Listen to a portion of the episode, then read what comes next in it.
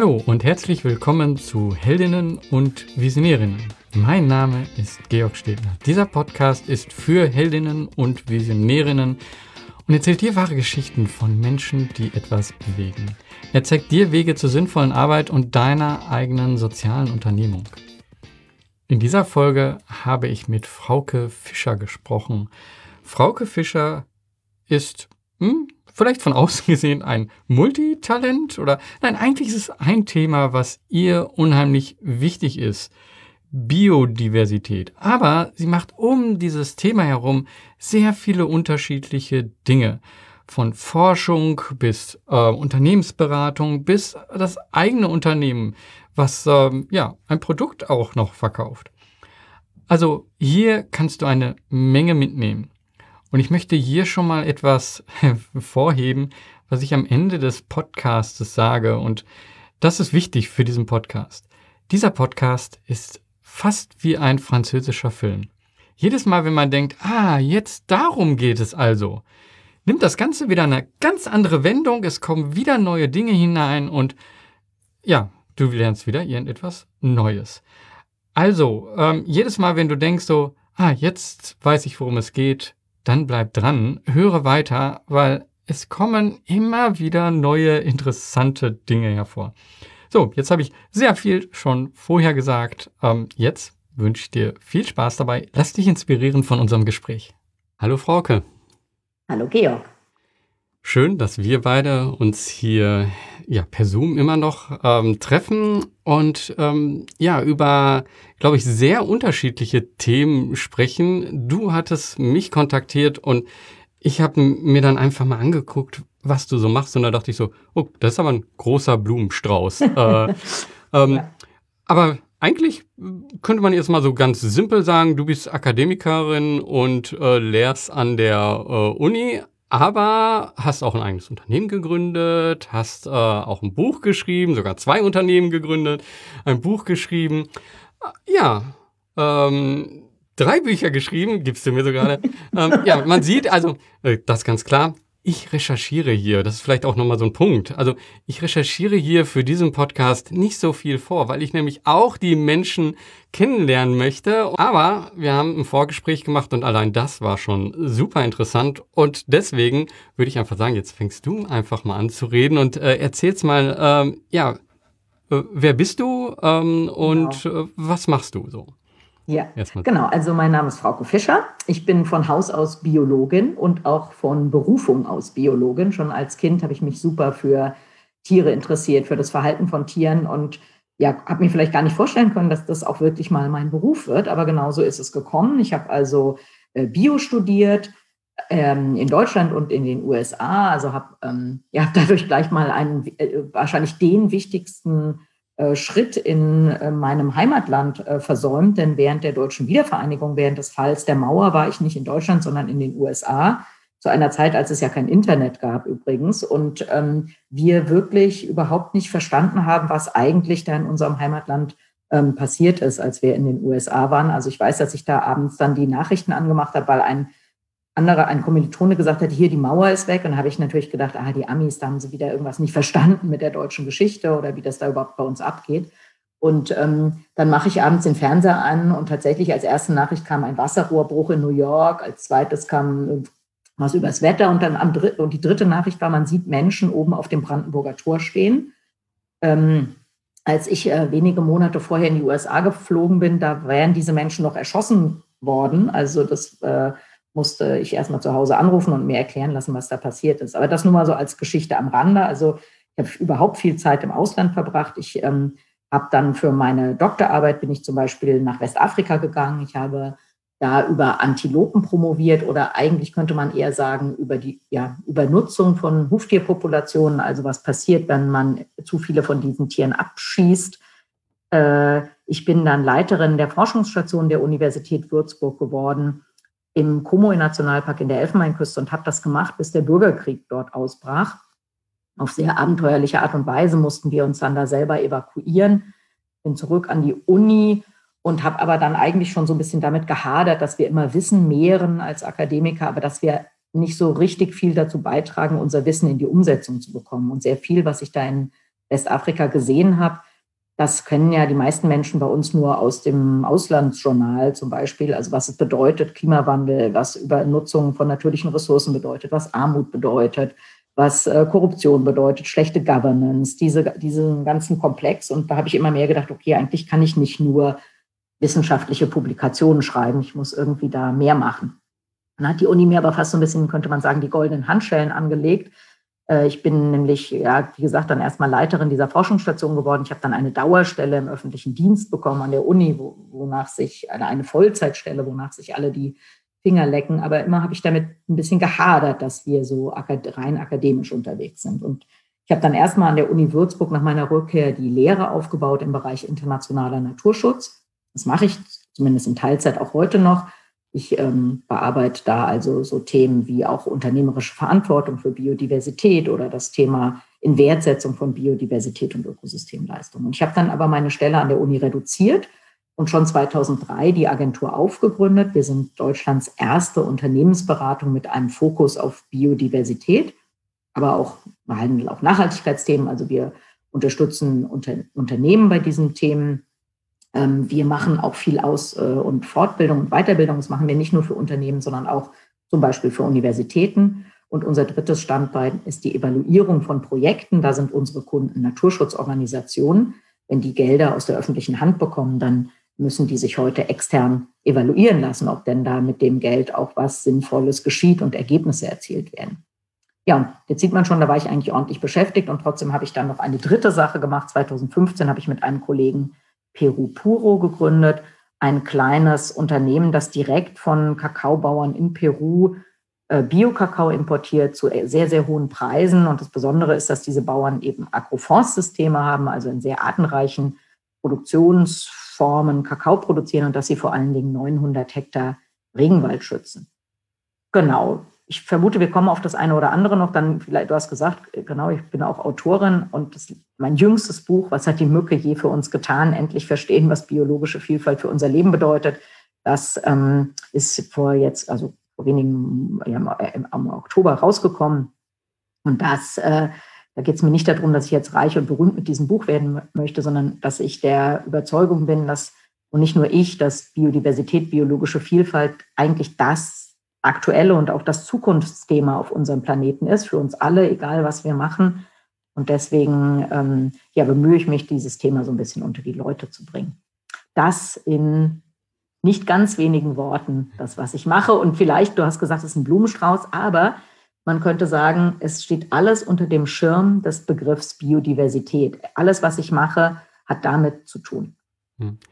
Ähm, also danke erstmal für diese ähm, gute Einf äh, Einführung und ja, genau, wie du jetzt sagst, wir werden so in diese einzelnen Punkte da nochmal reingehen, weil ich glaube, das ist ähm, sehr interessant, äh, das so erstmal so alles zu hören. Äh, aber an vielen Stellen fragt man sich dann, glaube ich, so, äh, okay, wie ist es denn dazu gekommen? Und äh, dann sind wir genau wieder bei den Menschen und Entscheidungen und das finde ich immer so interessant, äh, weil ähm, jemand anders hätte das Leben äh, bis jetzt halt vielleicht auch ganz anders gelebt. Und das macht's immer wieder aus. Und äh, ich finde jetzt hier interessant erstmal, ähm, so, ich will nochmal so ein bisschen an dem Anfang zurück. Okay, man interessiert sich für Biologie und du hast dann gesagt, okay, ich, ich studiere das äh, auch. Ähm, die Entscheidung dann an der Uni zu bleiben und äh, da auch ähm, weiterzumachen, ähm, war das schon ähm, eine ganz klare Entscheidung, weil du sagtest, oh, dieser akademische Weg ist das? Oder war das so ähm, auch erstmal so, ach ja, äh, ist interessant, ich will da mehr verstehen und mehr, ähm, mehr lernen, äh, mehr ähm, ja. in das Thema hineinsteigen. Ähm. Mhm, genau. Also zu einem muss man sagen, dass ich zu einem Zeit, zu einer Zeit studiert habe. Also ich bin ja Diplombiologin als es also noch nicht diesen Bachelor-Master, diese Studiengänge gab und als wir als Studierende, muss man sagen, sehr, sehr viel mehr Freiheiten hatten, als man das heute hat. Also wenn ich mir überlege, wir mussten am Ende eine bestimmte Anzahl von Seminaren haben, eine bestimmte Anzahl von Vorlesungen, was sich, glaube ich, Studierende heute gar nicht mehr vorstellen können. In meiner gesamten Studienzeit habe ich nicht eine einzige Klausur geschrieben. Das gab es bei uns nicht. Es gab mündliche Prüfungen, aber keine Klausuren. Und wir konnten ähm, wir konnten viel breiter uns aufstellen. Also ähm, ich habe auch Kurse in der Philosophie belegt oder ähm, ja in Wirtschaftswissenschaften, in der Anthropologie. Also das konnten wir alles machen. Man musste am Ende eigentlich nur zum Dekanat gehen und sagen, hier gucken Sie mal, das habe ich gemacht und äh, darf ich mich jetzt zur Prüfung anmelden. Also eine viel, viel größere Freiheit. Das hat natürlich, ähm, genau, das hat den positiven Effekt gehabt, dass wir uns einfach wirklich, also viel mehr damit beschäftigen konnten, was uns wirklich interessiert hat. Bei mir war sehr schnell klar, dass es, es war schon vor meinem Studium klar und das hat sich dann in meinem Studium bewahrheitet und hat mich bestärkt, dass ich mich sehr stark für das Verhalten von Tieren interessiere und zwar vor allen Dingen von Säugetieren und tatsächlich besonders von afrikanischen Säugetieren. Und jetzt habe ich natürlich, glaube ich, auch gedacht, ja Mann, aber das ist eigentlich völlig illusorisch, so eine ähm, wissenschaftliche Arbeit zu machen. Also dass man wirklich nach Afrika kommt und wirklich in einem Nationalpark da arbeiten kann, das habe ich für relativ unwahrscheinlich gehalten. Und ich habe tatsächlich erstmal in meiner Diplomarbeit eine Arbeit gemacht, ähm, die so ja neurobiologisch war. Also habe ich mich äh, gar nicht mit Organismen beschäftigt, sondern mit so Proteinen aus dem Rinderhirn. Und das hat aber auch bei mir dazu geführt, dass ich gedacht habe, okay, nee, das ist aber wirklich nicht, was ich machen will. Und äh, nach meiner Diplomarbeit habe ich wirklich ein Jahr gebraucht, um eine Promotion zu finden, die mir gefallen hat. Also, weil egal wo ich hingegangen bin, haben die Leute immer gesagt, ah ja, wir forschen Braunbären, aber wir brauchen mal jemand, der was im Labor macht. Das können Sie doch machen.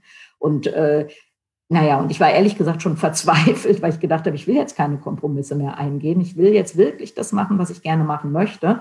Und meinem dann späteren Doktorvater, den habe ich bei einer Veranstaltung kennengelernt und dem habe ich mehr oder weniger so desillusioniert ähm, meinen Lebenslauf und meinen, ja, mein, mein Absichtsschreiben, mein Letter of Intent so ein bisschen lieblos und da frustriert auf den Tisch geknallt und äh, sozusagen kurz vor der Aufgabe. Und dann hat er zu mir gesagt, ja, kommen Sie mal vorbei, kommen Sie mal nach Würzburg, wir unterhalten uns mal. Und ähm, das habe äh, äh, das hab ich gemacht und dann habe ich ihm genau gesagt, habe ich gesagt, ja, ich interessiere mich eben für, für Säugetiere. Ich wusste, dass es da diese Antilopenart gab und dass an der noch nichts äh, geforscht war. Dann habe ich zu ihm gesagt, hier, das ist die, an dieser Tierart möchte ich arbeiten. Und dann hat er gesagt, ja, wenn Sie das machen wollen, dann kommen Sie mit mir nach Afrika, dann können Sie mal gucken, ob sie truppentauglich sind und alles. Und dann machen wir das. Und äh, so ist es dann gekommen. Ähm, also ja, zeigt es mal wieder so genau die Schritte gehen, auch wenn man schon aufgegeben hat, aber trotzdem einfach nochmal ausprobieren, einfach das äh, zu machen. Ähm, aber interessant finde ich dann so, äh, auf der einen Seite war das ja, wenn ich das richtig verstehe, eine super tolle Zeit äh, währenddessen. Ähm, aber da ist ja trotzdem dann noch etwas gesehen, äh, passiert, wo du gesagt hast, ähm, ja, das, das will ich jetzt auch nicht mein Leben mhm. lang genau. machen. Also was, mhm. äh, was war da der Auslöser für? Genau, also erstmal vielleicht nochmal, äh, ich habe ja deine Frage, fällt mir gerade auf, gar nicht so richtig beantwortet. Also tatsächlich nach, ich, eigentlich hätte ich ja nach meinem Diplom auch mir einen Job suchen können oder irgend sowas. Und da habe ich aber schon äh, gemerkt, okay, nee, da möchte ich mal, ich möchte mich mal mit einem Thema einer Forschungsfrage richtig intensiv beschäftigen, richtig lange und intensiv. Und das macht man eben in einer Doktorarbeit. Und ähm, das war für mich deshalb äh, klar, dass ich äh, noch promovieren werde. Also nicht, weil mir nichts anderes eingefallen ist, sondern weil ich gedacht habe, nee, einmal, ich möchte einmal richtig, richtig intensiv mit, mich mit einem Thema beschäftigen. Und in der, in der Freilandbiologie ist eine Promotion ähm, nicht so eine Sache, die man da im halben Jahr oder in einem Jahr abarbeitet, sondern also ich habe, glaube ich, fünf Jahre gebraucht und fünf Jahre ist für eine Promotion in, bei der Freilandbiologie eine gute Zeit. Also schneller gibt es sozusagen kaum. Schon gar nicht, wenn man an Säugetieren arbeitet, äh, die ja nicht so häufig sind und die man nicht so manipulieren kann und wo man eben über einen langen Zeitraum relativ ja, wenig Daten zusammenbekommt, anders als wenn jemand an Bakterien forscht oder so. Genau, und dann habe ich eben da in Westafrika gearbeitet, im Kumui Nationalpark, das ist im Norden der Elfenbeinküste äh, aus vielerlei Hinsicht ein super interessantes Gebiet. Also zum einen ist es also für Biologen interessant, weil es ähm, ja ein Savannenökosystem ist, also man Tiere und Pflanzen findet, die man in einer Savanne erwarten würde, also sage ich mal Löwen oder eben diese Antilopen. Und äh, dann, weil dieser Kumoe-Fluss, nach dem der Nationalpark benannt ist, der zieht sich aber von der Regenwaldregion bis in die Savanne und am Ufer dieses ähm, Flusses steht quasi Regenwald, also dieser sogenannte Galeriewald. Und also es gibt sozusagen ein, eine Speerspitze des Regenwalds bis in die Savanne. Und deswegen gab es da auch Tiere, die man eigentlich in Wäldern eher erwartet, also Schimpansen oder ja, also Leoparden, ähm, die gerne solche Waldökosysteme nutzen. Das war also schon mal super interessant. Dann war die Region eigentlich sehr interessant, weil sie touristisch nicht erschlossen ist. Das ist auch schlecht für den Nationalpark auf der anderen Seite gewesen. Aber das, der, der Vorteil war, dass ich glaube, ich sagen kann, dass ich Afrika erlebt habe, wie es wirklich ist. Also wenn wir Nachrichten oder Fernsehen gucken, dann denken wir immer, Afrika ist entweder ein Tierparadies oder so eine Bürgerkriegsregion oder so eine Armuts- und Armutszentrum. Und in Wirklichkeit, zum Glück, ist ja der größte Teil von Subsahara-Afrika weder das eine noch das andere, sondern da leben ganz normale Menschen und es gibt einen ganz normalen Alltag. Und leider ist es kein Tierparadies in der Regel und zum Glück ist es keine Armutsregion in der Regel. Und so habe ich Afrika erlebt und das war hat mir, das, das war super wertvoll und ähm, da zehre ich heute natürlich immer noch von. Und dann gab es aber natürlich Dinge, die ich da gesehen habe, die mich eben sehr ins Nachdenken gebracht haben. Also der Comoe-Nationalpark, der liegt ähm, ja, südlich der, der Sahelzone und in der Zeit, in der ich da gearbeitet habe, ungefähr zehn Jahre insgesamt, da äh, hat der Klimawandel in dieser Region schon ordentlich zugeschlagen und das hat zum Beispiel dadurch gefü dazu geführt, dass, es, äh, dass die Jahresniederschläge so um etwa 20 Prozent abgenommen haben. Und das hat bedeutet, dass die Menschen von ihrem Grundnahrungsmittel, nämlich Yams, nicht mehr zwei Jahresernten hatten, sondern nur noch eine. Das bedeutet, dass die Leute weniger zu essen hatten. Gleichzeitig gab es aber eine sehr groß, ein sehr großes Bevölkerungswachstum in der Region oder überhaupt in, in der Elfenbeinküste, aber auch in, in Subsahara-Afrika ja. Dann ähm, gab es eben dieses Problem der absolut fehlenden Governance und des Managements von diesem Nationalpark. Also der Nationalpark ist Weltnaturerbe, Biosphärenreservat, Nationalpark. Also der, der hat die höchste Schutzkategorie der Welt und als Weltnaturerbe haben wir ja eigentlich alle die äh, Verantwortung, uns darum zu kümmern. Es ist ja ein Welterbe der Menschheit. Und äh, de facto geschah da gar nichts, außer dass da extrem gewildert wurde, dass da Holz eingeschlagen wurde. Genau, dann habe ich auch solche Sachen eben gesehen. Also ja, das Schlimmste war, glaube ich, dass wir mal einen jungen Elefant gefunden haben, der war vielleicht, keine Ahnung, ein halbes Jahr alt. Der hatte fünf Einschüsse im Kopf, der war aber nicht tot, sondern der stand sterbend im Fluss und hatte sich äh, wohl da kühlen wollen. Die anderen Elefanten waren weg, weil die Wilderer die eben alle beschossen hatten. Und dieser kleine Elefant, der, wir konnten den nicht umbringen, wir hatten keine Waffen. Die Wildhüter haben gesagt, sie erschießen den auch nicht, das machen sie irgendwie nicht. Und dann konnten wir da drei Tage diesem Elefantenbaby beim Sterben zugucken. Irgendwann ist er wahrscheinlich ertrunken, weil er seinen Rüssel eben nicht mehr hochhalten konnte. Und ähm, ja auch andere Fälle, dass wir Tiere gesehen haben, die mit so großen Schlagfallen an den Füßen rumgelaufen sind und äh, also eigentlich nur darauf gewartet haben, dann jämmerlich zu krepieren. Und das hat mich ähm, natürlich sehr mitgenommen und hat bei mir eben immer mehr dazu geführt, darüber nachzudenken, okay, was, was passiert da eigentlich? Wer trägt eigentlich Verantwortung? Es genügt ja nicht offensichtlich, dass wir sagen, das ist hier Welterbe und dann, ja, lieber Staat Côte d'Ivoire, dann schützt das halt mal für uns alle, sondern irgendwie müssen wir muss man damit ja anders umgehen. Und dann habe ich mich damit sehr beschäftigt, wer trägt Verantwortung. Und dann kommt man natürlich, also auf die banale Frage alle, aber dann auf die vielleicht auch etwas konkretere. Oder ich habe zuerst gedacht, okay, dann vielleicht sind es ja Unternehmen, die einen stärkeren Beitrag leisten müssen. Und habe mich deshalb mehr mit dieser Thematik beschäftigt. Äh, Unternehmen und unternehmerische Verantwortung für ja, Natur, für Biodiversität, für Ökosystemleistung. Mhm. Ähm, ja, das, äh, ich glaube, da schließen wir gleich direkt an. Ähm, ich glaube, für die meisten ist halt ähm, der gesamte Kontinent Afrika, dass wir meist einfach von Afrika reden und nicht von den einzelnen äh, Ländern, zeigt das ja schon, ist so weit entfernt und so. Ähm, Kannst du irgendwie mal so, ein, so einen Alltag äh, in ein paar Worten beschreiben, wie das für dich da war? Also wir haben jetzt, mhm. ich glaube, ich habe jetzt verstanden auch so, äh, was, was dort halt äh, so das Besondere äh, auch war und ähm, was auch dich jetzt ja mit dem Wildern und so ähm, auch emotional aufgewirkt aber fünf Jahre da zu leben, das ist ja auch zehn, äh, zehn, zehn Jahre, zehn ja. Jahre. Okay, die äh, die Promotion war äh, fünf Jahre ähm, und also da zehn Jahre so zu leben, ähm, wie sieht da so ein Alltag aus? Mhm. Hast du äh, da ganz anders gelebt als die Einheimischen oder schon ähnlich? Also wie ist so ein Alltag? Ja, genau. Also beides ist richtig. Ich habe anders und ähnlich gelebt wie die Einheimischen. Also wir haben ähm, kurz vor Ausbruch des Bürgerkriegs, als wir den Park verlassen mussten, da haben wir eine richtig feste Forschungsstation ähm, gebaut oder bezogen. Und kurz bis dahin habe ich aber, man könnte sagen, ich habe eben ja fast zehn Jahre in einer Strohhütte gelebt. Also äh, das war auch übrigens der Grund, warum meine Freunde mich alle nicht besuchen wollten. Die haben gesagt, nee, da gibt es ja Löwen und Leoparden und giftige Schlangen und du wohnst in so einer Hütte, die hat noch nicht mal eine Tür, da kommen wir nicht.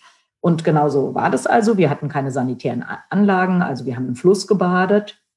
Das äh, weiß jetzt jeder Laie, dass man das auf gar keinen Fall in Afrika machen darf. Erstens, weil es da jede Menge Krankheiten gibt und zweitens ganz gefährliche Krokodile. Und äh, die, es gab da keine gefährlichen Krankheiten, weil ähm, dieser Fluss über ungefähr 200 Kilometer durch unbewohntes Gebiet floss. Das heißt, äh, von Menschen übertragene Krankheiten gab es da eben nicht mehr. Und äh, wir hatten interessanterweise Krokodile, von denen wir alle geglaubt haben, und das hat vielleicht ja offensichtlich auch gestimmt, dass die nur Fische fressen. Und äh, das äh, bedeutete also, wir haben da in einer schönen Fluss gebadet.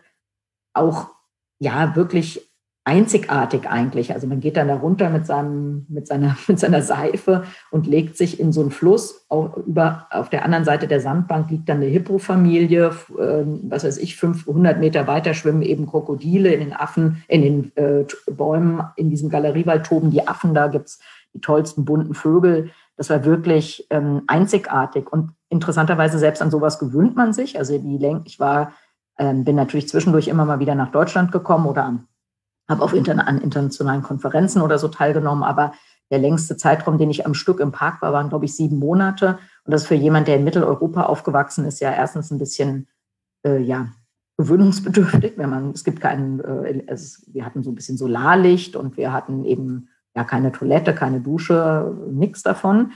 Ähm, also das war dann schon sehr wie die Einheimischen. Und äh, genau, und auf der anderen Seite haben wir aber natürlich ganz anders gelebt als die Einheimischen. Also wir waren da in unserer Enklave äh, als Wissenschaftler natürlich mit Angestellten aus dem Dorf, aber wir haben ja nicht in diesem afrikanischen Dorf gelebt, sondern auf, in unserem Forschungscamp. Und natürlich hatten wir, also wir waren ja alle gegen alles geimpft und wir hatten, wir sind äh, ungefähr alle zwei Wochen mal in die Stadt gefahren, um uns Lebensmittel zu kaufen. Und dann hatten wir natürlich auch äh, ja, wir hatten natürlich Lebensmittel, die es jetzt, äh, also wir hatten dann immer frisches Obst und wir hatten auch mal Fleisch und wir hatten äh, wir haben uns auch mal für 15 Euro ein Glas Nutella gekauft oder irgendwie sowas.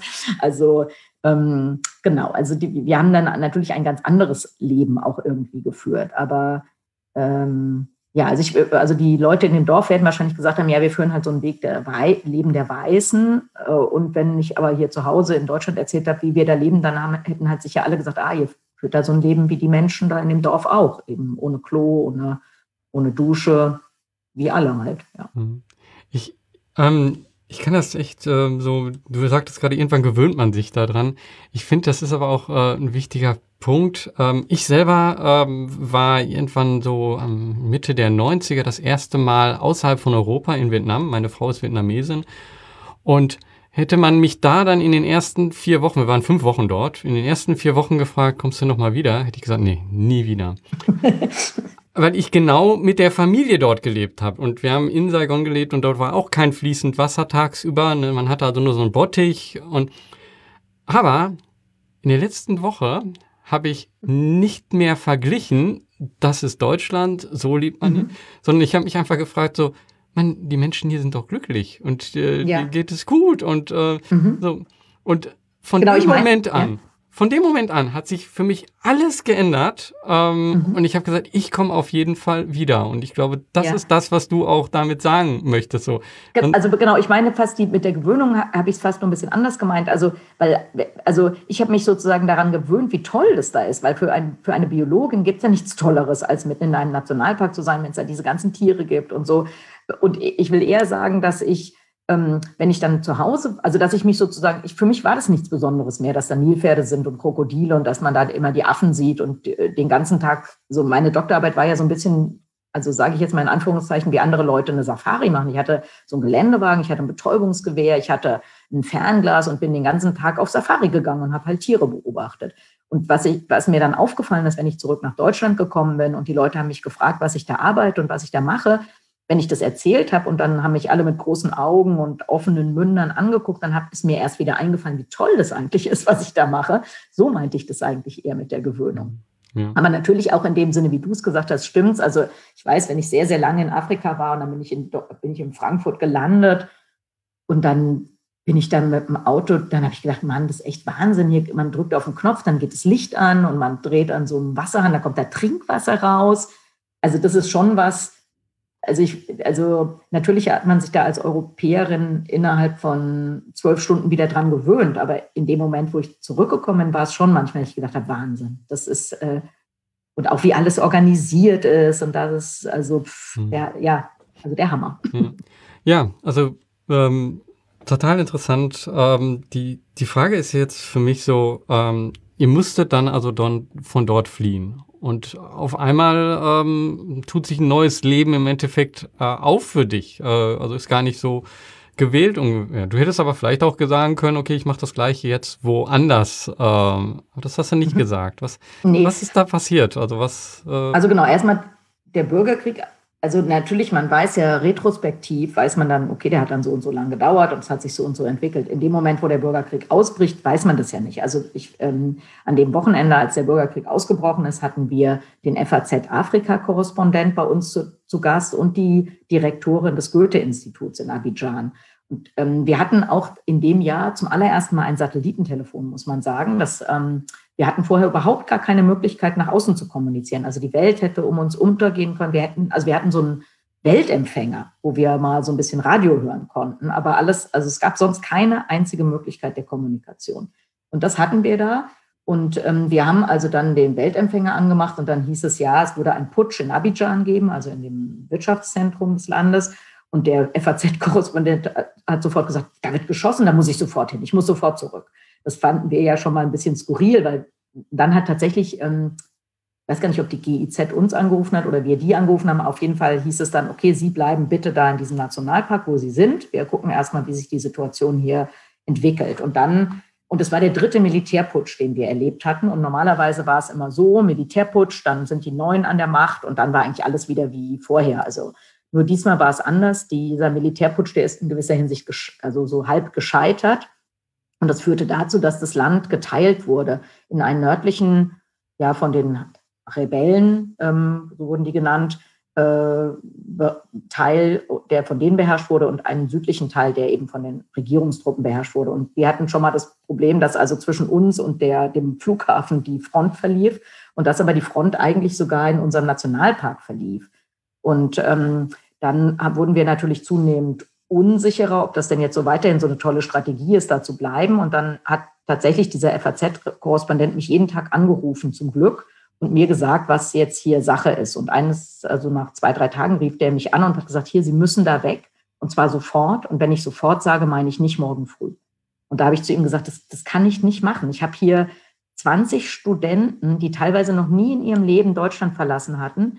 Die haben alle jetzt schon auf dem Weltempfänger, also bei BBC World News hieß es, there's a complete lack of power in the West African country of Ivory Coast. Und da haben die ähm, Studenten, die waren mit den Nerven am Ende. Die, haben, die, die Mädchen haben gedacht, wir werden jetzt alle vergewaltigt. Die Jungs haben alle gedacht, sie werden erschossen, weil das, so kannten die ja das, also Berichte über Bürgerkriege in den Medien. Und die, also da lagen so brutal die Nerven blank. Also eine Szene, die da zum Beispiel passiert ist, ist, dass wir an dem Nachmittag ähm, äh, kurz bevor wir dann wirklich da abgehauen sind, äh, tatsächlich so zwei Jungs, also zwei äh, afrikanische Soldaten kamen, so junge Kerle in so ähm, Camouflage-Klamotten in unsere Forschungsstation und äh, dann haben die, und da muss man ja sagen, die, unsere Verkehrssprache war da Französisch und die Studierenden sprachen aber auch keine Franz gerade nicht Französisch. Und dann haben die diese zwei jungen Soldaten gesehen, also die waren glaube ich sogar unbewaffnet und die äh, Studenten sind wirklich ausgetickt und haben gesagt, okay, jetzt kommen die und erschießen uns. Und diese Jungs, diese zwei Soldaten, die haben zu mir gesagt, ja, nee, wir, wir haben unser, wir, der Kommandant hat gesagt, wir sollen hier gucken, was hier in dem Nationalpark ist. Und jetzt haben wir uns mit dem Auto festgefahren. Und wenn wir ohne Auto zurückkommen, dann reißt uns der Kommandant da den Kopf ab, also ob wir denen helfen können. Und dann habe ich das übersetzt und habe zu den Studierenden gesagt, okay, kann jemand, wir fahren da jetzt mal hin und helfen denen, das Auto rauszuziehen, kann da jemand helfen? Und dann haben die Studenten gesagt, das ist eine Falle, da fahren wir nicht mit, die wollen uns umbringen, das ist ein Hinterhalt, das machen wir nicht. Und da habe ich halt auch gesehen, okay, wir müssen hier echt weg, das geht so nicht mehr. Und habe dann, und dann war aber ein Doktorand, der war ganz cool und da hat der gesagt, nee, komm, wir machen das. Und dann sind wir da hingefahren, haben das Auto rausgezogen. Und dann habe ich zu diesen zwei Jungs gesagt, hier, jetzt müsst ihr uns aber auch helfen, wir müssen hier weg, wir sind ja Deutsche, wir haben ja mit dem Bürgerkrieg gar nichts zu tun. Und ähm, gebt mir doch mal bitte die Telefonnummer von eurem Kommandanten, dann rufe ich den mal an. Und das haben die mir haben die gemacht. Die habe ich also schön die Handynummer vom Rebellenführer und habe dann mit meinem Satellitentelefon mal den Rebellenführer angerufen, habe gesagt, hier, Monsieur, also folgendermaßen, wir gehen jetzt hier weg, wir, wir, wir haben äh, Geländewagen, wir machen da überall so deutsche Fahnen dran, die hatten wir irgendwann mal bekommen, tatsächlich von der deutschen Botschaft, falls mal irgendwas ist und haben also mit Tesafilm schön die deutschen Fahnen da von innen überall dran geklebt. Dann haben wir die Wertgegenstände, die wir noch hatten, äh, mit so einem Kletterausrüstung oben auf einem Baum transportiert. Das fanden wir alles ehrlich gesagt noch so ein bisschen lustiges Abenteuer und haben dann zu unseren Angestellten gesagt, na komm, wir kommen jetzt, wir gehen mal nach Abidjan und dann nächste Woche sehen wir uns wieder. Dann, wenn das hier sich alles regelt, dann kommen wir zurück. Naja, dann haben wir diese Autos da bepackt. Ähm, dann hatten wir bei der deutschen Botschaft angerufen und dann haben wir, hab ich, haben wir vereinbart, okay, wir rufen alle Stunde auf unserer Flucht die deutsche Botschaft an und mit dem Satellitentelefon und sagen immer, wo wir sind. Und der Kommandant hat zu mir, hatte zu mir gesagt, der Rebellenführer, ja, nee, kein Problem, Madame, Sie, äh, wie ich sag allen, dass Sie durchfahren können. Okay, und dann sind wir also los morgens um fünf mit diesen vollgepackten Autos und den ganzen Studis.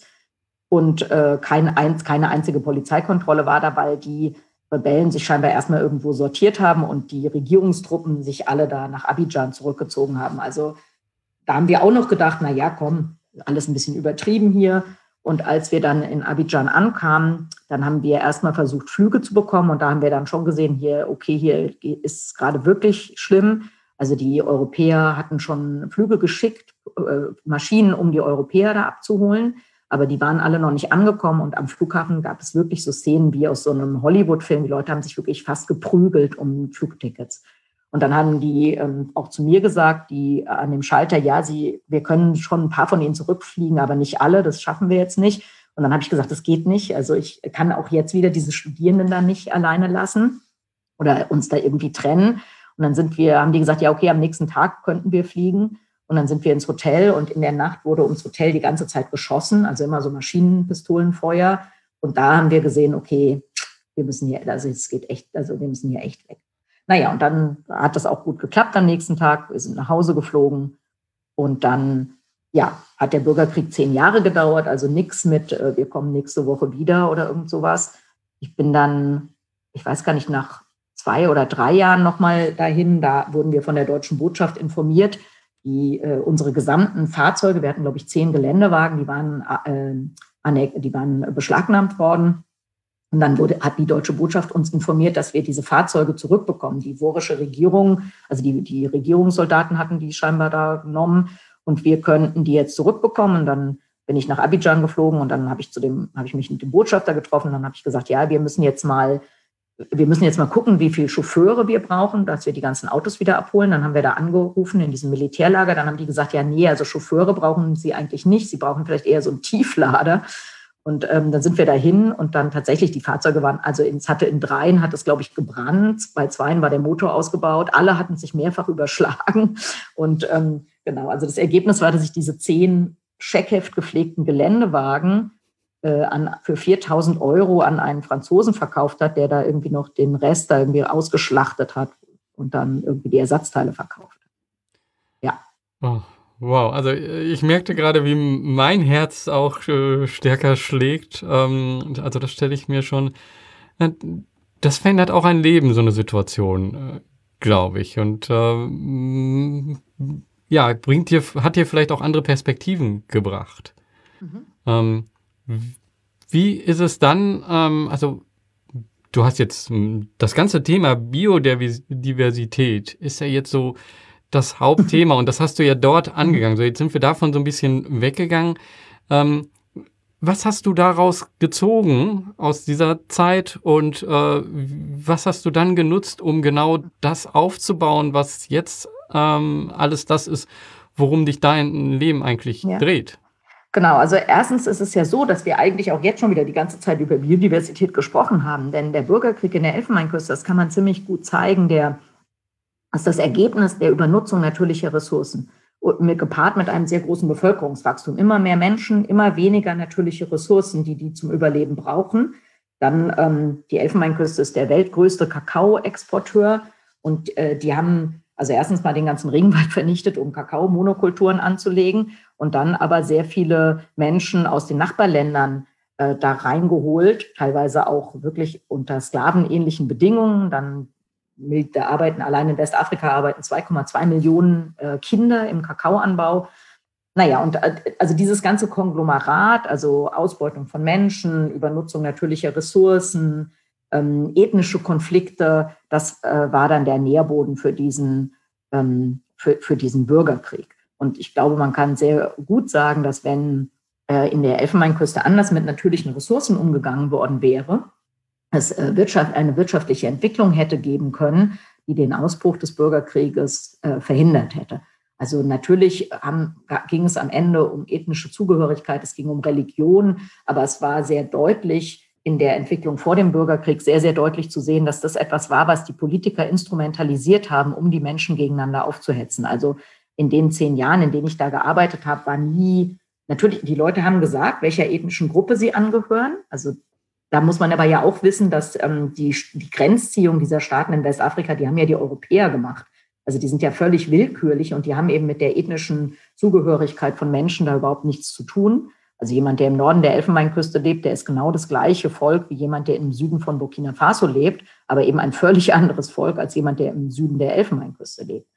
Naja, und äh, das war aber trotzdem vorher nie ein Thema. Also Religion war kein Thema, ethnische Zugehörigkeit war kein Thema. Und die Politiker, das hat man vorher eben gesehen, die haben das total angeheizt. Äh, ja, man könnte vielleicht fast sagen, um ähm, die Entscheidung auf der Straße mit so einem Bürgerkrieg da irgendwie zu suchen. Mhm. Und das vielleicht auch nochmal, das war natürlich für uns als Mitteleuropäer sehr, sehr befremdlich. Also meine Eltern, die sind, haben ja als Kinder noch den Krieg erlebt oder mein, meine Großeltern natürlich auch. Also ich bin ja und auch in unserer Sozialisation, wir, wir, also in jeder Stadt, in der man in Deutschland sieht, sieht man ja, okay, hier gab es vor, also gibt es kaum noch Altbauten, weil hier alles zerbombt war. Wir, wir alle kennen diese Bilder.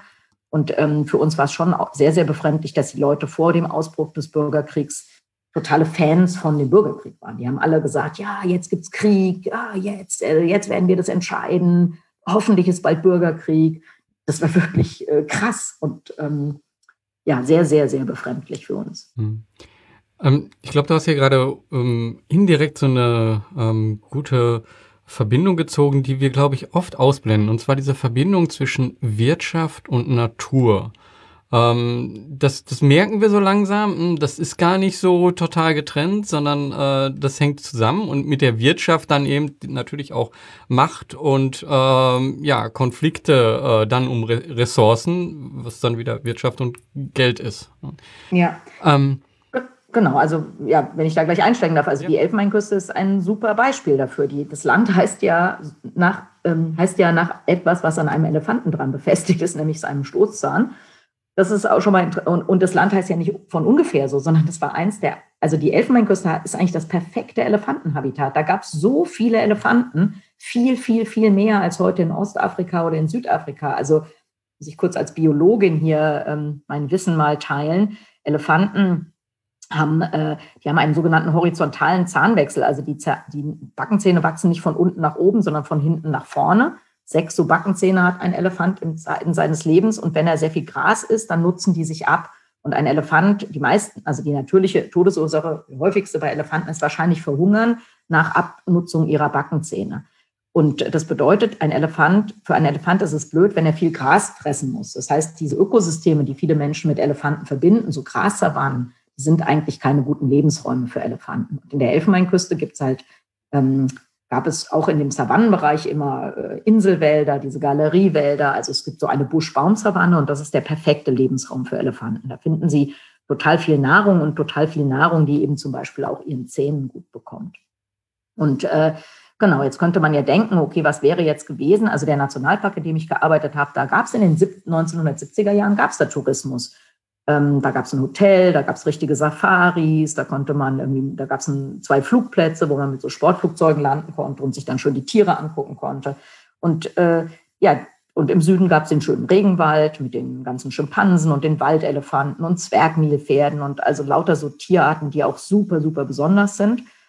Und äh, man hat sich aber irgendwann entschieden, die, also ja, man hat da nicht investiert und man hat irgendwann sogar die Förderung für diese Schutzgebiete immer mehr zurückgenommen. Also im Norden der Elfenbeinküste für den Kumui-Nationalpark war das der Fall. Und dann ging irgendwann die touristische Infrastruktur kaputt, dann kamen keine Touristen mehr, dann wurde immer mehr gewildert. Und jetzt kann man da eigentlich keinen Tourismus, keinen richtig attraktiven mehr aufbauen, weil jetzt sind ja Elefanten, Löwen, die sind alle so gut wie ausgestorben. Und äh, ja, das ist für, wenn ein Tourist sagt, ich möchte mal wilde Tiere sehen in Afrika, dann fährt er eben nicht in die Elfenbeinküste. Und im Süden des Parks hat man sich eben, oder im Süden des Landes, im, im Zentrum und im Süden hat man sich entschieden, nur auf Kakao zu setzen, auf Tropenholzeinschlag, Verkauf von Holz und auf den Anbau von Kakao. Und das äh, bedeutet das Gleiche, dass es, es für die Zukunft der Elfenbeinküste sieht es düster aus, weil, ähm, ja, weil eben natürliche Ressourcen kaum noch vorhanden sind. Und man sich jetzt fragt, okay, was soll denn jetzt in Zukunft passieren? Der Wald ist weg, der, der Kakao äh, ist zunehmend von Krankheiten befallen, weil es äh, in, in Monokulturen für Kakao leider keine guten Lebensbedingungen sind. Ja, was soll da jetzt passieren? Sieht äh, doof aus und hätten wir anders, also wir oder hätte, hätte man anders gewirtschaftet, nachhaltig gewirtschaftet, dann könnte die Elfenbeinküste ein prosperierendes Land sein und dann hätte es sehr, sehr, sehr wahrscheinlich diesen Bürgerkrieg nie gegeben. Hm. Ähm, ich könnte jetzt ja einfach ähm, ja, blasphemisch oder also einfach so sagen, ähm, ja, und was äh, macht das jetzt hier mit mir in Europa? Äh, ja. ja. also äh, mhm. doch jetzt. Genau, es macht zwei Dinge. also zum einen sind natürlich diese schlechten Verhältnisse, unter denen die Menschen und die zunehmend schlechten Verhältnisse, unter denen die Menschen da leben, wichtige Treiber für Flüchtlingsbewegung. Ähm, gerade aus Subsahara-Afrika, also viele der Menschen, die im Mittelmeer auf den Booten sitzen, die kommen ja aus dem südlichen, aus, aus äh, Afrika südlich der Sahara. Und ähm, wenn wir also immer davon reden, ah, Fluchtursachen bekämpfen, dann müssten wir eigentlich total in Naturschutz investieren. Das, das wäre die beste Methode, Fluchtursachen zu bekämpfen.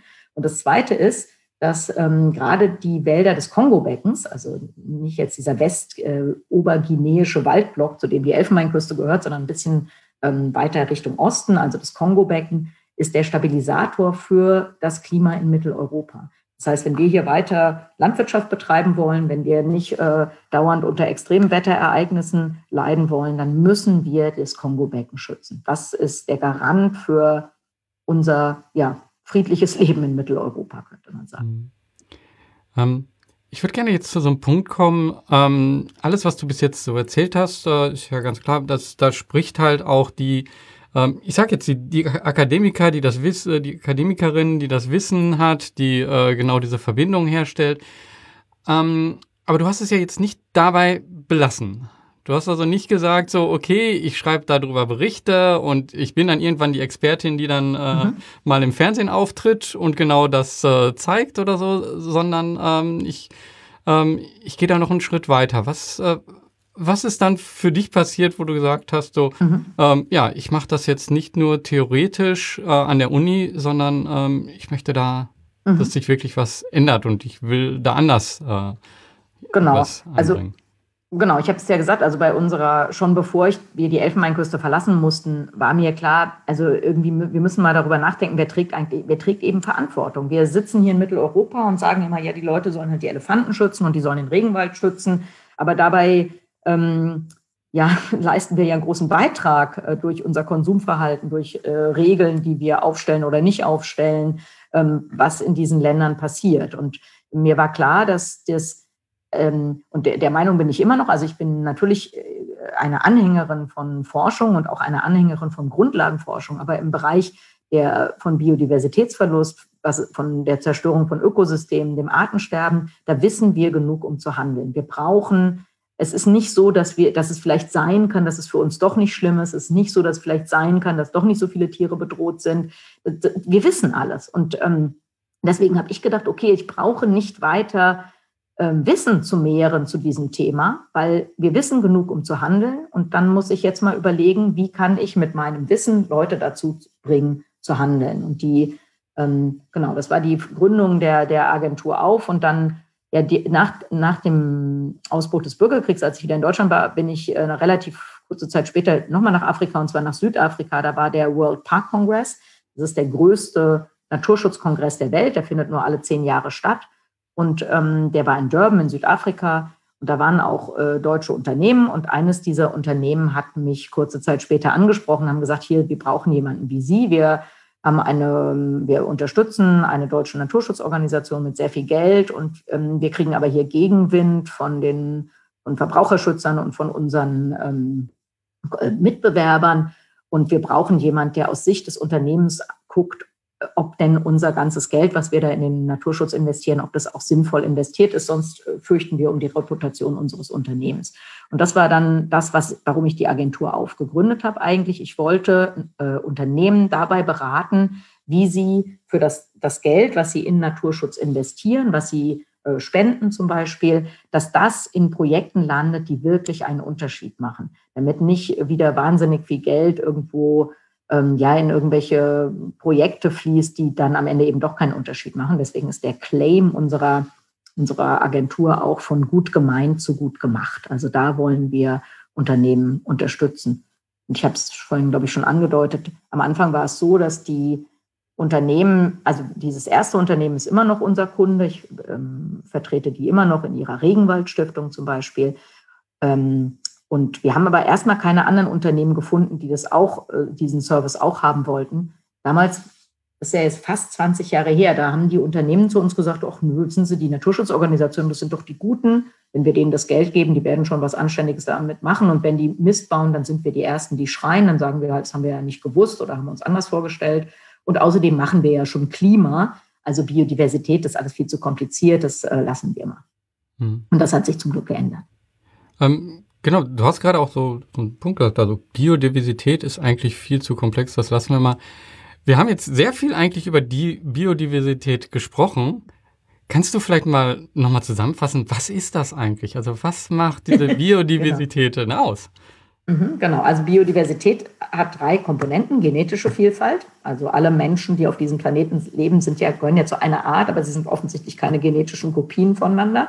Also die genetische Vielfalt innerhalb einer Art ist eine Komponente von Biodiversität. Die zweite Komponente ist die Vielfalt von Arten. Ein Hund ist keine Katze, eine Giraffe ist kein Löwe. Und ähm, die dritte Komponente von Biodiversität ist die Vielfalt von Ökosystemen. Also ein Korallenriff ist keine Wüste, eine Wüste ist kein Regenwald, ein Wattenmeer ist kein Buchenwald. Das sind die drei Komponenten von Biodiversität. Und wir wissen, dass ähm, wir Diversität auf all diesen drei Ebenen brauchen, damit, Öko, äh, damit Ökosysteme Leistungen für Menschen erbringen können. Ökosystemleistungen, das bezeichnet, da bezeichnet man alles, was die Natur für Menschen macht. Und äh, ganz kurz vielleicht da mal äh, zwei oder drei Zahlen. Äh, der, man kann den Wert von Ökosystemleistung für Menschen ungefähr monetär abschätzen.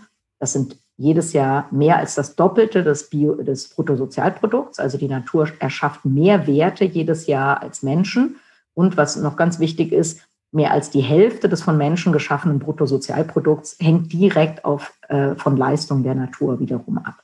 Und das, damit wird das ein ganz, ganz wichtiger ökonomischer Faktor auch. Hm. Ähm, also damit ist ja das, ja, also eigentlich drei Komponenten, aber trotzdem sind so viele unterschiedliche Variablen und damit wird es eigentlich ein unheimlich komplexes System. Äh, und jedes Mal, wenn Dinge komplex werden, dann ist es natürlich auch so, dass viele dann sagen, ähm, ja, da möchte ich mich jetzt gar nicht so drum kümmern, weil mhm. da weiß ich, also wie geht ihr da dran? Also wie macht ihr mhm. das, das fassbar? Also mhm. Also zum einen kann man ja sagen, die Einschläge kommen näher. Neulich hat mich einer in einem Podcast gefragt, hat gesagt, ja, Sie haben es ja jetzt schwer mit dem Thema Biodiversität, da redet ja gerade keiner drüber und das ist totaler Quatsch, weil wir haben hier Corona. Mit anderen Worten, seit 15 Monaten reden wir nur über Eingriffe von Menschen in natürliche Ökosysteme und den Verlust von Biodiversität. Corona ist eine Zoonose, eine Krankheit, die von Wildtieren über Haustiere oder direkt auf Menschen übertragen wird. In dem Fall Coronaviren kommen natürlicherweise in Fledermäusen in tropischen, in asiatischen Regenwäldern vor. Dadurch, dass Menschen da Holz eingeschlagen haben, dass sie da ähm, ja alle möglichen Aktivitäten hatten, dass sie da angefangen haben, Wildtiere zu jagen und zu handeln und die am Ende noch in die, Zent in die Zentren von Millionenstädten transportiert haben, diese sterbenden oder äh, toten Tiere. Da haben wir uns schön diese Coronaviren in menschliche Gesellschaften ge äh, geholt. Und alleine da sieht man schon, die letzten Schätzungen, die ich gehört habe, sind, dass diese Corona-Krise 16 Billionen Euro kosten wird. Ähm, ja, da kann ich nur sagen, Regenwaldschutz wäre billiger gewesen. Hm. Äh, ja, das war gut und treffend auf den Punkt gebracht. Äh, danke. Ähm, Genau, vielleicht nochmal, genau, du hast gesagt, das wäre so komplex. Das stimmt natürlich. Das ist so ein bisschen die Krux bei Biodiversität im Vergleich zu Klimawandel. Klimawandel können wir sagen, okay, da gibt es klimaschädliche Gase.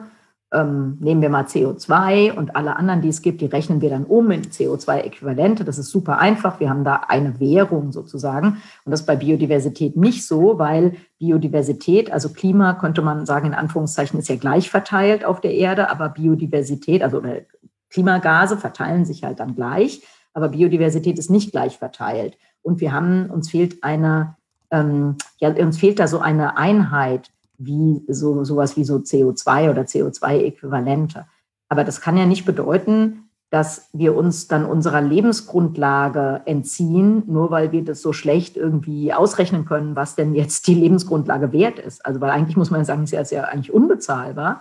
Und ähm, wir alle sollten ein Interesse daran haben, dass unsere Lebensgrundlage erhalten wird. Denn, das möchte ich auch nochmal sagen, bei dem Thema Klimawandel, da geht, reden wir davon, wie wir in Zukunft leben. Und beim Thema Biodiversitätsverlust, da reden wir davon, ob wir in Zukunft noch leben. Denn das ist ja ein riesen Missverständnis von Menschen, dass sie immer denken, ah, die Tiere und Pflanzen sterben aus und am Ende gibt es nur noch uns. Aber das ist ja totaler Quatsch. Also wir sterben irgendwo im Mittelfeld aus. Und wenn wir das verhindern wollen, dann äh, müssen wir verhindern, dass die, äh, äh, die Aussterbefront näher rückt. Und dazu müssen wir Tier- und Pflanzenarten schützen. Mhm. Obwohl das, was du jetzt da sagst, jeden so sofort einleuchtet, äh, ein Verständnis irgendwie bringt, so, äh, oh ja, hm, das ist wirklich schlimm. Ne? Ähm, es gibt aber irgendwie einen Unterschied zwischen Wissen und Handeln.